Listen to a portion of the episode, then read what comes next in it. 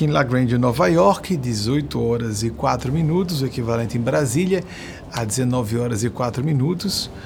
Uma excelente noite para todas e todos que estejam nos acompanhando em tempo real. Começa a nossa palestra semanal de domingos, o live, ou a base do programa TV aqui nos Estados Unidos ou no Brasil, da Sociedade Maria Cristo, em que nós temos a oportunidade de ouvir as perguntas ou solicitações temáticas de vocês e com vocês fazer, e a espiritualidade nos conduz, a nossa atividade de aula em tempo real, em vídeo documental, assim estabelecido em caráter ad eterno após isso. O programa Palestra Live da Sociedade Maria Cristo Domingos está começando agora.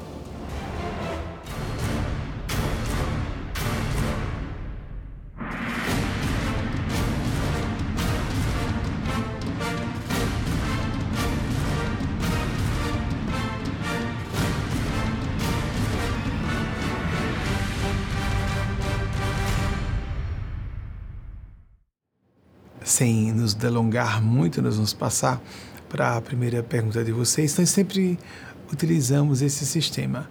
Ficou mais claro quando iniciamos o programa de TV em janeiro de 1994. Completaremos 30 anos no próximo mês de janeiro. Atividade minha com o espírito de Nespásia começou em 1988. Perfizemos 35 anos de atividade ininterrupta neste ano.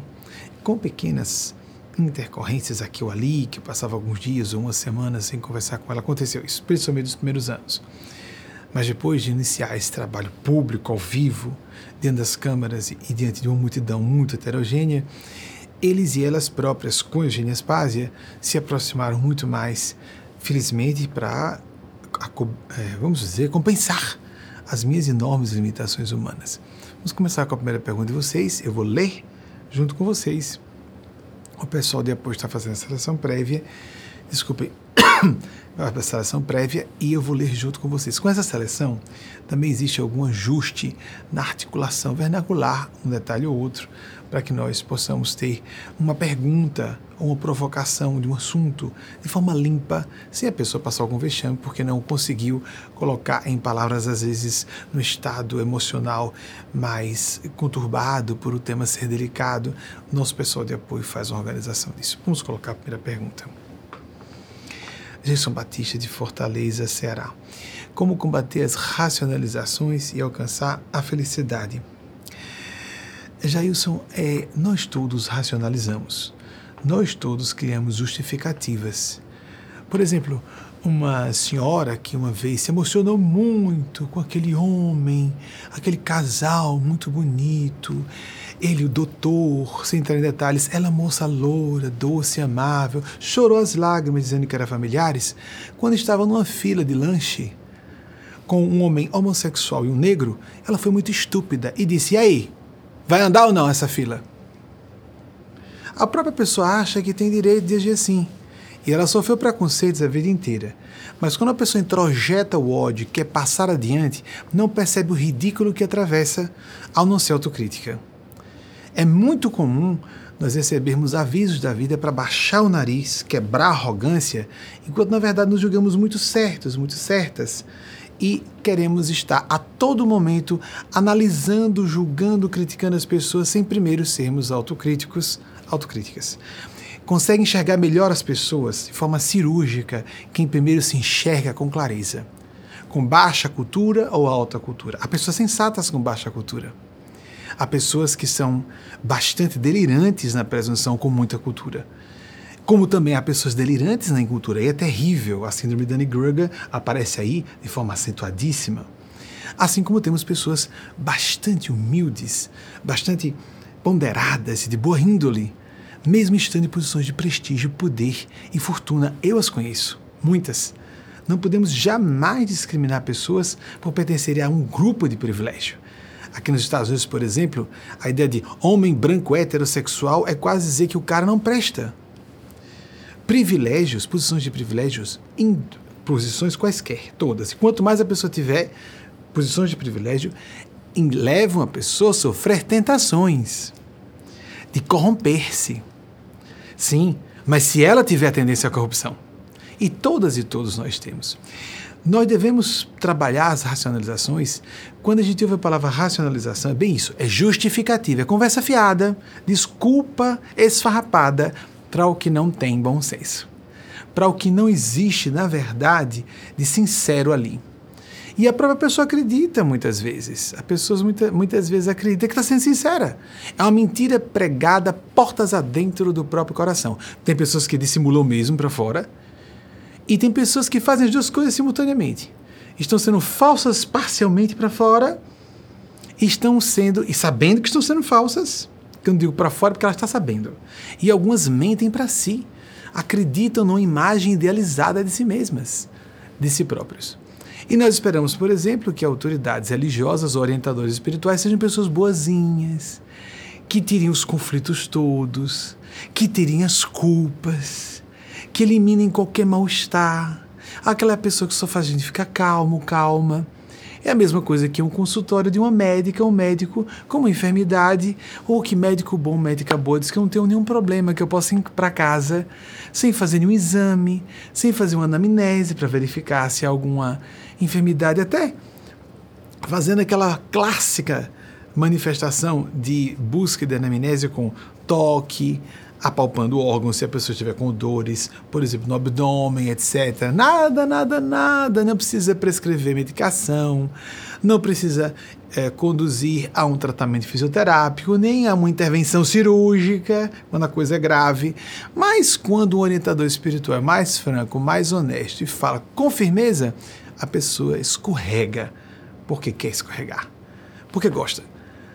Uma vez, é, eu já ouvi isso, passei nos últimos meses dizendo muito, não vi uma pessoa se afastar da nossa organização Movimento. Chico Xavier falou coisa similar. Perdi a conta das pessoas que se afastaram sem me dar, sem dar satisfações a mim. E o que eu percebi? Com frequência digo, atenção, se tiver alguma dúvida, apresente a mim porque eu não vi ninguém tendo dúvidas de fé, crise de fé, abrir o jogo com clareza comigo, porque sabia, consciente ou inconscientemente, que eu teria refutação para todas as questões que a pessoa apresentasse. Porque a base da fé lúcida é o ceticismo. Ceticismo não é um, um traço de personalidade ou uma, um defeito. Há pessoas que veem o ceticismo a dúvida metódica que está inclusa no ceticismo como uma falha. Não, isso é inteligência.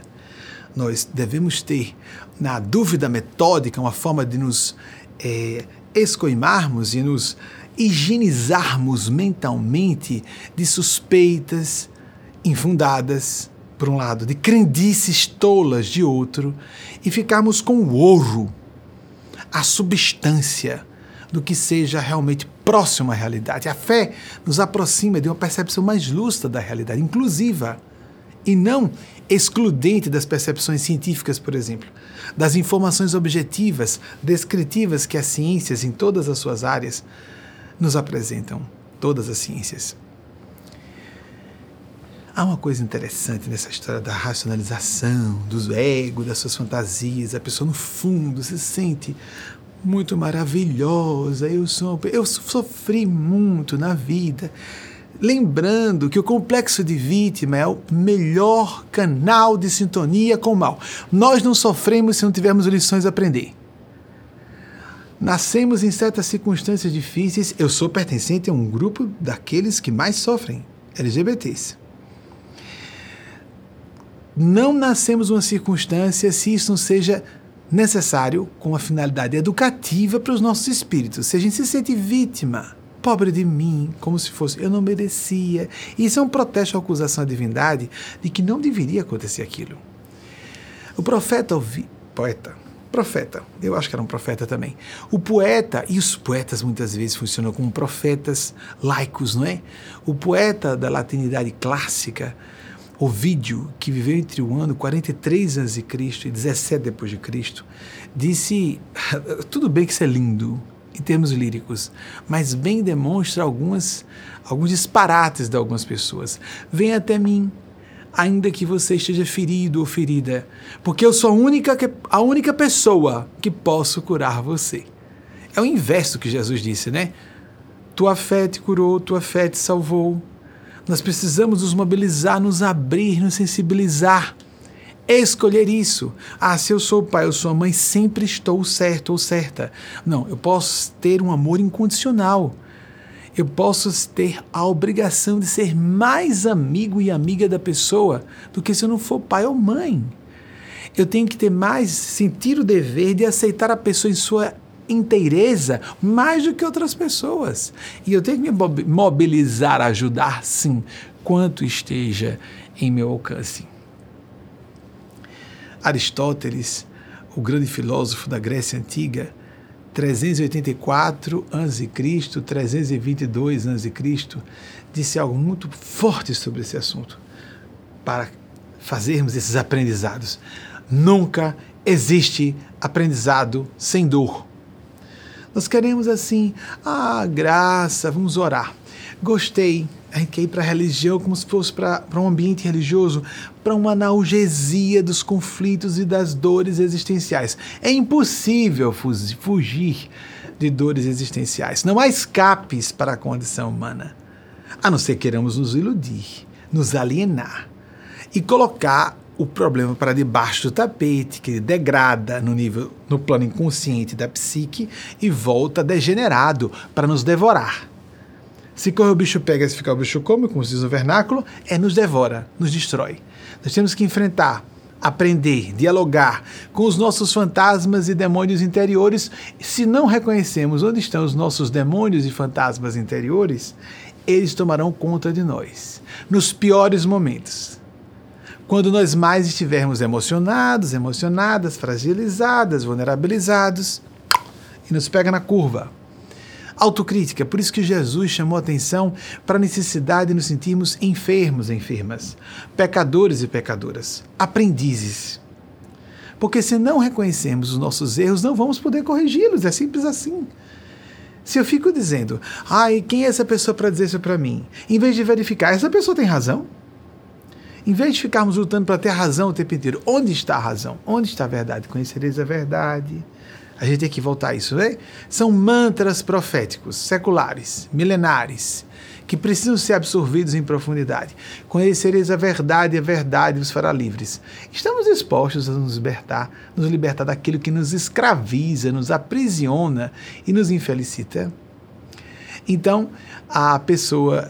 Aconteceu isso recentemente. Ah, eu me permiti, esqueci de tirar as dúvidas, mentindo, mentindo a todo momento. A pessoa julga que tem certezas. Quando vai fazer uma crítica, faz uma crítica infundada, medíocre, estúpida, boba, enquanto estava sendo sacrílega, blasfema, porque quer acreditemos ou não, existem erros comuns, erros graves que são criminosos e blasfêmias.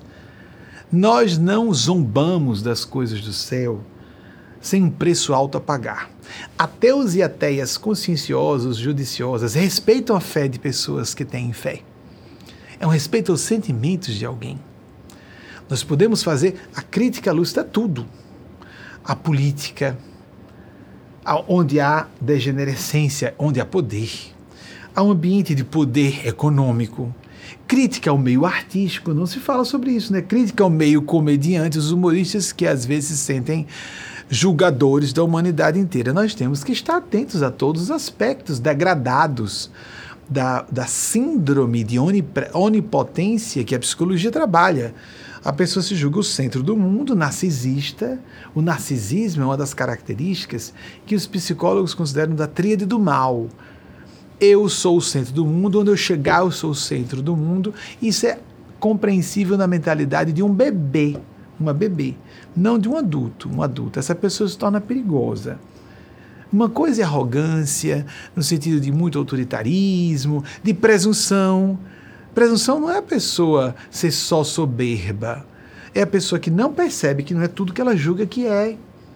Ela se acha muito mais do que o que ela é. Vamos aprender com as experiências que atravessamos. A divina providência não erra, somos nós que erramos a interpretação do que acontece conosco. Se algo acontece, não é um castigo, uma infelicidade, pobrezinho de mim, pobrezinha de mim, coitadinho, coitadinho. A síndrome de vítima e a síndrome de santidade estão aí lado a lado, para fazer a pessoa se tornar peão das forças do inferno, de gênios das trevas que existem. Não importa que digamos que não acreditamos nisso, não. Existem gênios do mal. O mal existe, ninguém subestima a força do mal. Leamos a respeito. Existe o mal, existem inteligências tenebrosas, cada religião dá o seu nome, mas existem essas forças. E são geniais. E usam as nossas fraquezas para puxarem as cordinhas e nos manipularem. Ao passo que os gênios do bem, os gênios celestes, os anjos, que existem também, as civilizações superiores, esperam que nós escolhamos dia sobre dia, às vezes hora após hora. De novo, eu escolho bem, a prática do bem, o serviço ao bem a outras pessoas e a mim mesmo, ainda que eu saia do papel do bom moço. Bom moço é falso moço, é hipocrisia. Ser político, a gente pode ser até um certo ponto, ser cortês, quero dizer, educado, polido, polida. Depois a gente tem que procurar ser psicológico, psicológica, didático, didática com alguém. Mas depois de um certo ponto é hora de sermos francos, francas, e nos manifestarmos com clareza, porque nós daremos conta severamente das malandragens, com aspas ou sem aspas, porque a malandragem com aspas é porque a pessoa não está percebendo claramente, as artimanhas de que não foi bem isso, isso é um exagero. Não, às vezes é pior.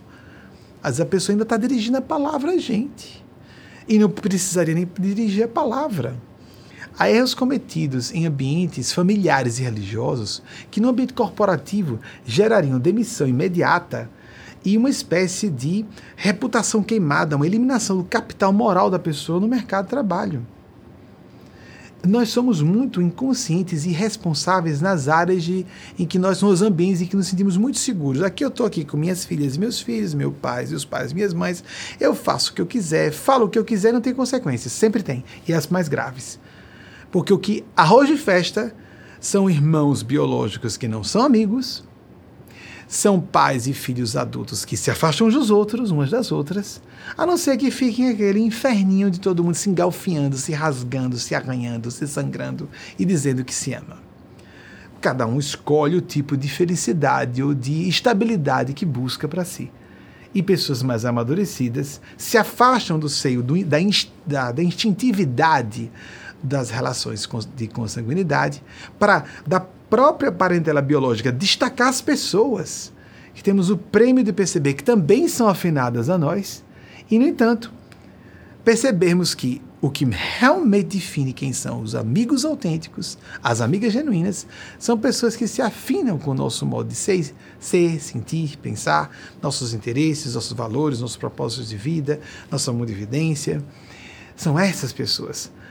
Não só Jesus disse que deveríamos sair de casa, não aquele que abandonar mãe, irmão, irmão, fazendas, por mim que não receba cem vezes nessa vida e na outra vida eterna. Carl Jung chamava isso de encontrar saída para a parentela biológica, depois da metade da vida entrar em sintonia com uma espécie de família cultural, de valores. Ele era um cristão que tentava ocultar os pensamentos cristãos dele quase a todo tempo. Mas foi correto? Foi uma maneira de transmitir as convicções dele no campo espiritual de uma maneira não religiosa, porque o dogma sempre é castrador em todos os ambientes, inclusive dogmas mais científicos. A gente vê isso. Cientistas e acadêmicos, porque há áreas, é, disciplinas acadêmicas que não são científicas, que percebem isso. Acadêmicos e acadêmicas lúcidos, lúcidas, em áreas científicas ou não, notam: esse amigo aqui é dogmático. Em áreas científicas, é um absurdo, não poderia haver doutrina científica a ciência tem que estar aberta a se refutar a cada geração se houver a descoberta de indícios de que uma lei ou, ou qualquer hipótese, ainda que não tenha chegado a se tornar uma lei científica, qualquer hipótese de trabalho não se confirme mais. Hipótese de trabalho ou hipótese científica mesmo. Reflitamos com cuidado, porque nós somos muito suscetíveis de nos enganar. Mas o que fazer porque somos muito passíveis de cometer erros. Isso nos lembra, nos lembra James Joyce, 1882-1941, o escritor irlandês. Ele disse algo interessante: o erro simples, mas genial, o erro é um portal para a descoberta. vamos aqui parafraseá-lo e prosseguir no raciocínio, e para a autodescoberta. Nos percebemos em erro e o que foi que me fez cair? Se eu não pensei, primeiro erro, não vou procurar a raiz do erro, não corrijo, eu tenderei a cometer erros cada vez mais graves se eu fico apresentando desculpas para o meu erro. Acumulando karma que existe, quer as pessoas acreditem ou não. A lei do retorno. E em vez de me ressarcir por erros que eu cometi, eu continuo cometendo erros maiores. Algumas pessoas, em vez de se desculparem sinceramente, criam camadas de dissimulação. Isso é um prejuízo. Elas se acham espertas. Isso é bem comum na Terra, amigas amigos. Nós Eu sei que quando vou falando, algumas e alguns vão se lembrando de episódios com outras pessoas que atravessaram, com que vocês atravessaram experiências difíceis, quem sabe cruciantes quando são entes queridos, não é? Mas alguém pode dizer, eu já caí nessa. Todo mundo já caiu. Quem disser que não caiu, pode estar mentindo para si, ou só mentindo para fora. Se a gente se enganar, querendo se proteger, descobrir que está errado, é a tendência do ego. A defesa do ego utilizada impropriamente. Temos que estar atentos e atentas a todo momento para não cairmos nisso. Que tristeza, não é? Mas precisamos ponderar, refletir, retornar. Não trabalho fácil. Há certas falhas nossas que são estruturais. Nós não vamos conseguir resolver em uma só encarnação. Tanto é que existem existe a perspectiva, a opinião em certos meios psicoterápicos de pessoas intratáveis. Não vou tratar. Um terapeuta, uma terapeuta pode dizer, não vou tratar você. A ideia de que numa reencarnação realmente a pessoa não vai conseguir superar aquilo. Mas quando percebemos uma falha estrutural, psicológica ou de caráter, nós temos que colocar vigilância.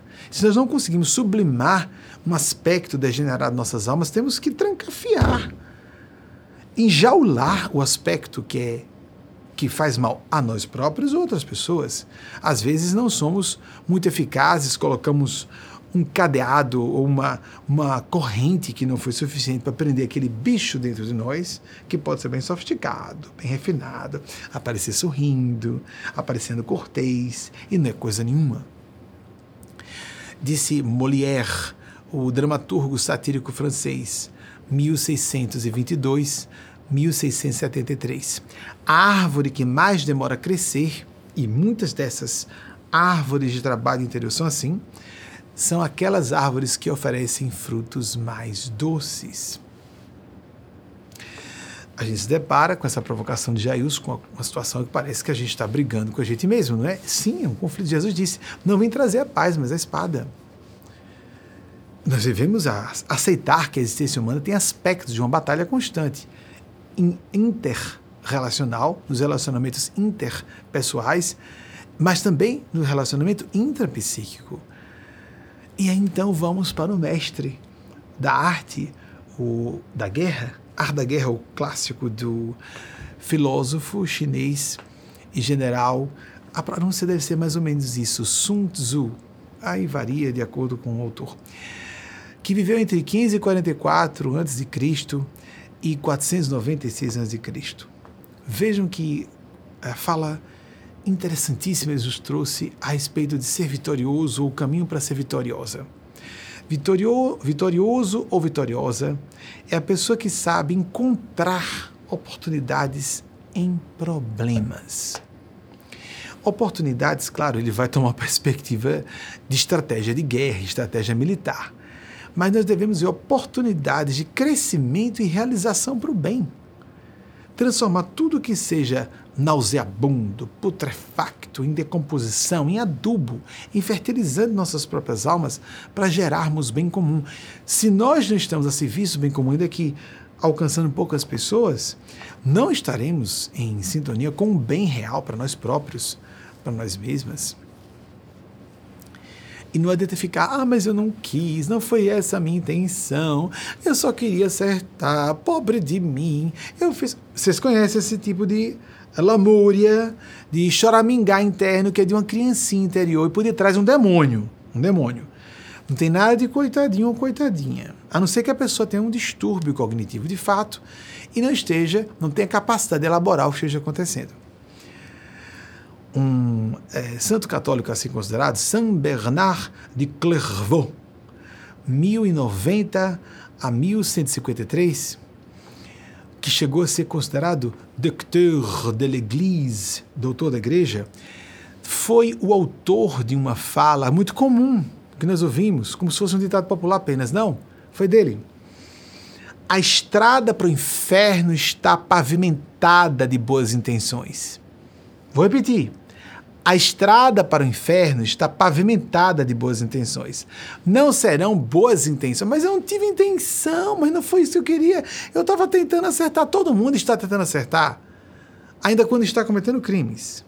Porque ela acha que está se beneficiando, ele acha que está se defendendo injustiça. Vocês já visitaram, tiveram a oportunidade de visitar presídios e conversar com pessoas? Eu tive a experiência de visitar presídios conversar com pessoas manicômio judiciário. Uma vez eu fui. Amigos, amigas, não ve vejamos nessas pessoas não é, sociais e morais. São caricaturas ou é, expressões mais emblemáticas porque estão exageradas, potencializadas, maximizadas do mal que há em nós. Se nós não enxergamos onde está o nosso contato com o mal, ele se avulta, se infiltra, nos intoxica e faz com que olhemos com suspeita quem está estendendo a mão para nos salvar. Mesmo que digamos que não, de forma elegante, social, e vamos sintonizar com quem está nos destruindo, quem está sintonizando com o nosso gosto de descida na direção do abismo, aquilo que Jesus disse: cegos e cegas, condutores de cegos e cegas, cairão todos e todas no barranco. Deus nos livre disso. Nós vamos entrar, num breve intervalo. Preste atenção na mensagem lindíssima transformada em um vídeo breve, uma produção audiovisual, que inicia esse intervalo.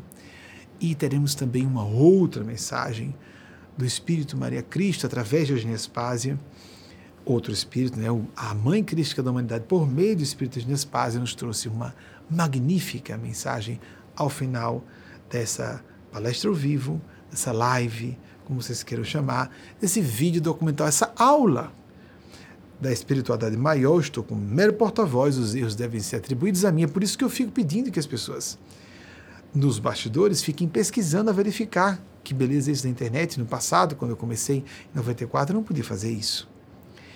Mas que as pessoas pesquisem para ver se eu estou dizendo as datas certas, o que é, porque é quase tudo acessível na internet hoje às vezes uma outra citação pode não corresponder ao autor, posso me atrapalhar, tenho a memória. Lembrando mais uma vez, o crédito maior dos acertos são desses mestres espirituais, dessas mestras do plano sublime. Que existem, viu, amigos, amigas? Existem. Eu tenho que dar meu testemunho. Existem. Quem quiser atribuir a mim, eu agradeço. Não é, não é verdade. Eu estou, a minha parte está tentando interferir o mínimo possível e traduzir com a máxima fidelidade possível o que elas e eles desejem falar para nós. Mas tenhamos cuidado. Nós costumamos levar na brincadeira os assuntos mais sérios, ou o mais sério, como Jesus diz, a única coisa que importa. Levamos a sério quando algum interesse material direto, pessoal, está envolvido e escarnecemos de assuntos espirituais como se eles não existissem. As blasfêmias e a lei do retorno funciona automaticamente, quer desdenhemos ou não, quer acreditemos ou não, quer sejamos respeitosos ou respeitosas ou não, porque temos o dever do respeito até como ateus ou ateias. Eu conheço vários assim, respeitosos com as manifestações culturais e religiosas, desde que não haja abusos perpetrados. Mas há em todas as áreas, no meio empresarial, político, jurídico, científico, acadêmico, familiar, etc. Em todos os ambientes e não só em uma área específica do conhecimento ou da ação humanos. Vamos então passar esse breve intervalo. A palestra continua depois do intervalo. Eu apenas vou fazer esse intervalo para que haja essa exibição de uma mensagem do Espírito Eugênio Spásia, transformada, acho que foi de Eugênio Spásia, em uma videomensagem, um intervalo de sete minutos, e depois já começamos com as pesquisas. Dois, parece que dois ou três slides que a equipe de eh, pesquisas não teve tempo de produzir ao vivo, relacionados ao que eu falei da semana passada, esses três slides eu conheço. E os demais que estão sendo produzidos à medida que vou aqui citando algum personagem, algumas datas, algum vulto histórico. Eu digo personagens, vultos históricos, figuras históricas. Não querendo dizer também que o que eu esteja afirmando, citando de alguém, seja completamente válido, até mesmo na citação. Eu faço muitas vezes contrapartidas ao que foi dito por um autor, uma autora, e é óbvio que não estamos subscrevendo tudo que um autor ou uma autora tenha dito ou feito durante a encarnação. São, somos todos seres humanos falíveis, todos cometemos erros e algumas vezes são justamente as pessoas com mais gênio e mais poder que têm por isso mesmo mais oportunidade de cometer erros mais clamorosos. Vamos passar esse breve intervalo, voltamos logo em seguida. Aqui na Grand Nova York, pontualmente 18 horas e 46 minutos, equivalente em Brasília, 19 horas e 46 minutos, nós estamos tão despreparados para chegar ao plano superior, para sairmos do corpo físico. Quem tiver acesso ao plano maior, aí chega, olha, eu estou muito agradecido. Não, você não está. Você está feliz. O que? Você está feliz por ser considerado uma pessoa superior chegando aqui. É porque eu queria fazer um desabafo. Não, você quer fazer uma acusação faça sua acusação. Não vamos esconder nossos sentimentos. Nós estamos muito acostumados. Tem pessoas que se sentem tão sacrificadas, tão maltratadas pelas outras e não estão preparadas para ouvir a verdade continuamente, porque no plano maior tudo é telepaticamente devassado por todas e todos. Estamos preparados a isso. Tem gente se sentindo muito sacrificada que, chegar do outro lado, vai encontrar uma situação muito mais complexa e muito, de muito difícil de gestão para si própria, para si mesmo, e que julgava que estava sendo muito injustiçada. As almas santas se sentem com muito mais complexo de culpa, muito mais se condenam do que estão se sentindo vítimas. A inclinação de quem está acertando mais é sentir mais culpa. A inclinação de quem está sintonizado com o mal é se sentir mais vítima. É uma pista boa não se pode generalizar. Mas essa é uma boa pista para a gente saber em que rota a gente está, a que rota a gente está se colocando, em que rota a gente está se colocando de linhas de destino. Não para se entregar a síndromes de culpa, mas para transformar a culpa no sentido de responsabilidade, de autoestudo, de vasculha profunda dos nossos problemas, as causas daqueles problemas. E assim, da mesma forma, o medo. O medo indica percepção de risco, de perigo. A pessoa fica prudente porque ela enxerga o risco. A pessoa temerária que não tem medo não é corajosa, é estúpida, irresponsável. E psicopatas também têm inclinação a não sentirem medo.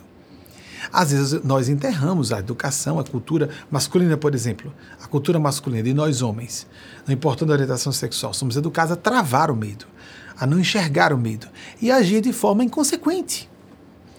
Nós temos que entender que tudo tem consequência, ação e inação boas ou más, ações ou inações. Cedo ou tarde, mais merecimento se a resposta vier logo, para que nós corrijamos imediatamente e para que facilitemos a, o nexo causal. Sofrer isso porque agir daquela forma ou não agir daquela forma, quando demora é porque a pessoa não tem merecimento para receber uma resposta imediata. Aí nós vemos os Putins da vida não tem merecimento nenhum de ser alertado. Ele é usado pelas forças da vida para karmas coletivos serem cumpridos. É paradoxal assim mesmo. Não tem simplicidade para caber nos nossos cérebrozinhos de 1,2 kg. Não tem. Não queremos ser simplistas com que transcende a nossa capacidade de cognição humana.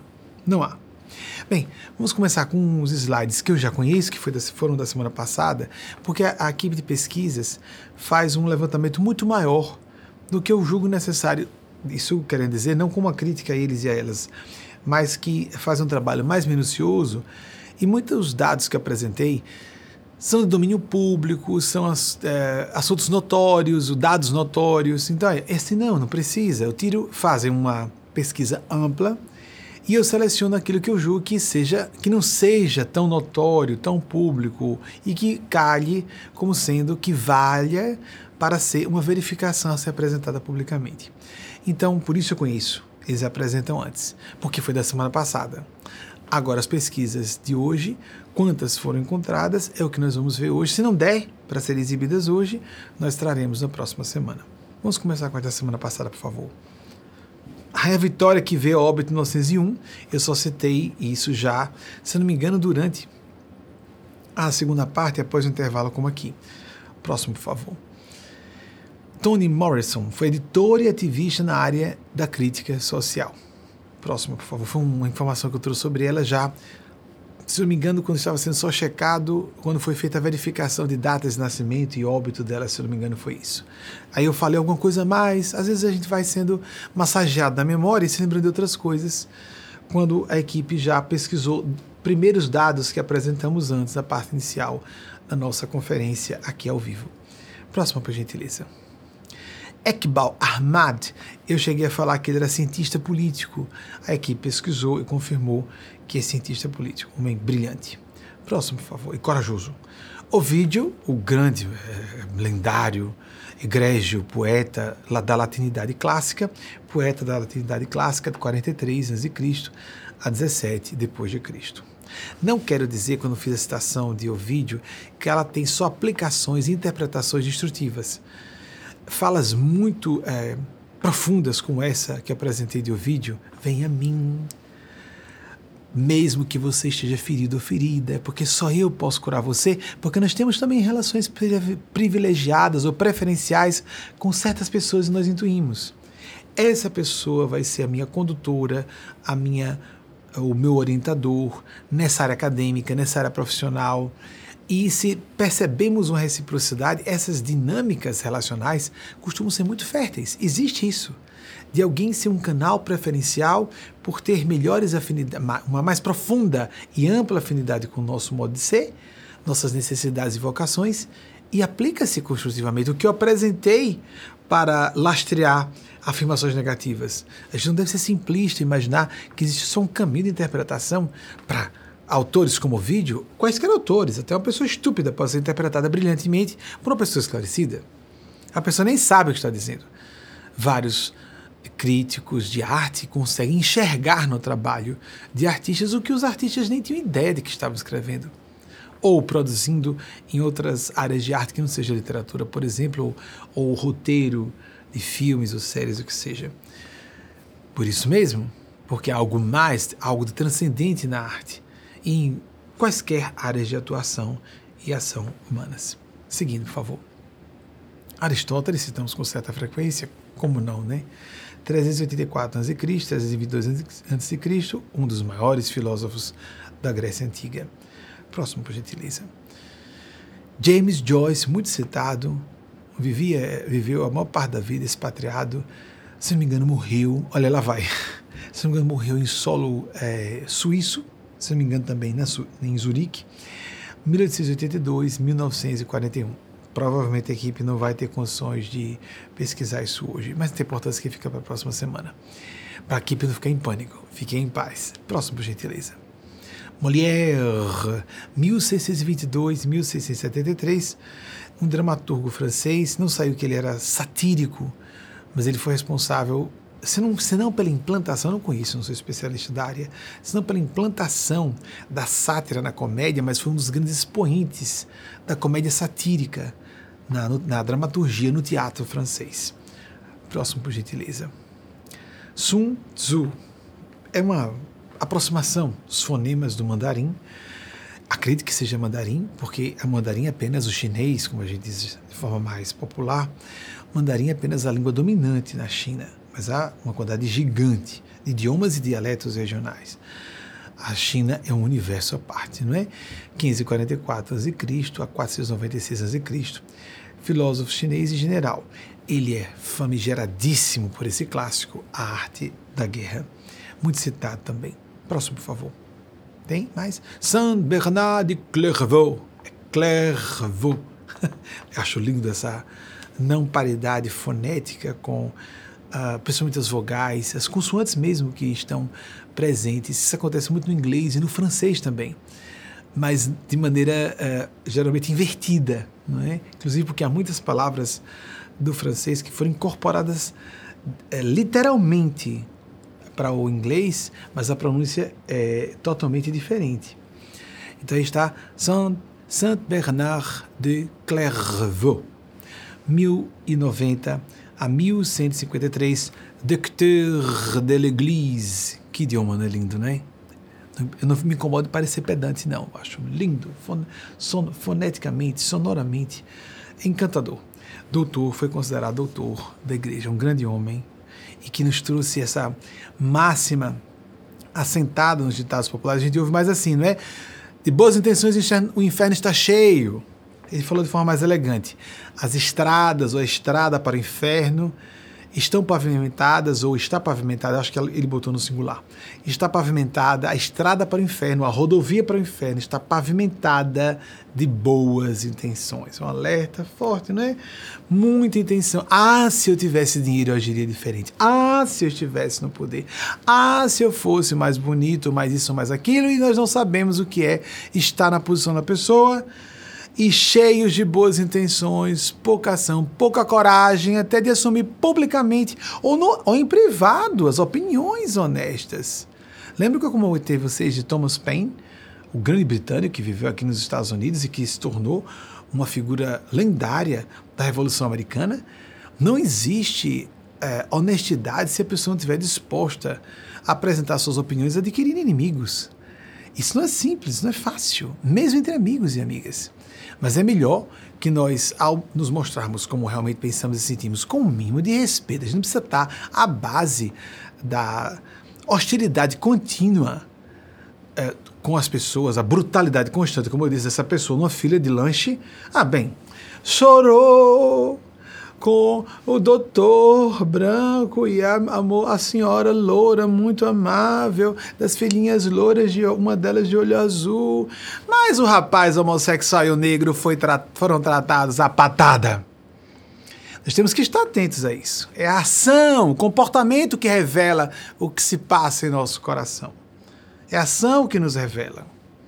Nessas pequenas, grandes coisas do dia a dia às vezes passamos provações horríveis na vida e não assimilamos o aprendizado. Achamos que fomos só coitadinhas ou coitadinhos e isso nos leva à ideia de que, mas eu não tive essa intenção. Mas não foi bem isso que eu quis dizer. Mesmo, mesmo, há pessoas perceptivas perto que notam e às vezes calam e poucas têm coragem de dizer. Lamentavelmente. Lamentavelmente. Para a pessoa. Por isso nós temos que ser mais autocríticos e autocríticas para que não precisemos que outras pessoas nos digam ou simplesmente nos demitam, se afastem de nós como amigos sem dizer.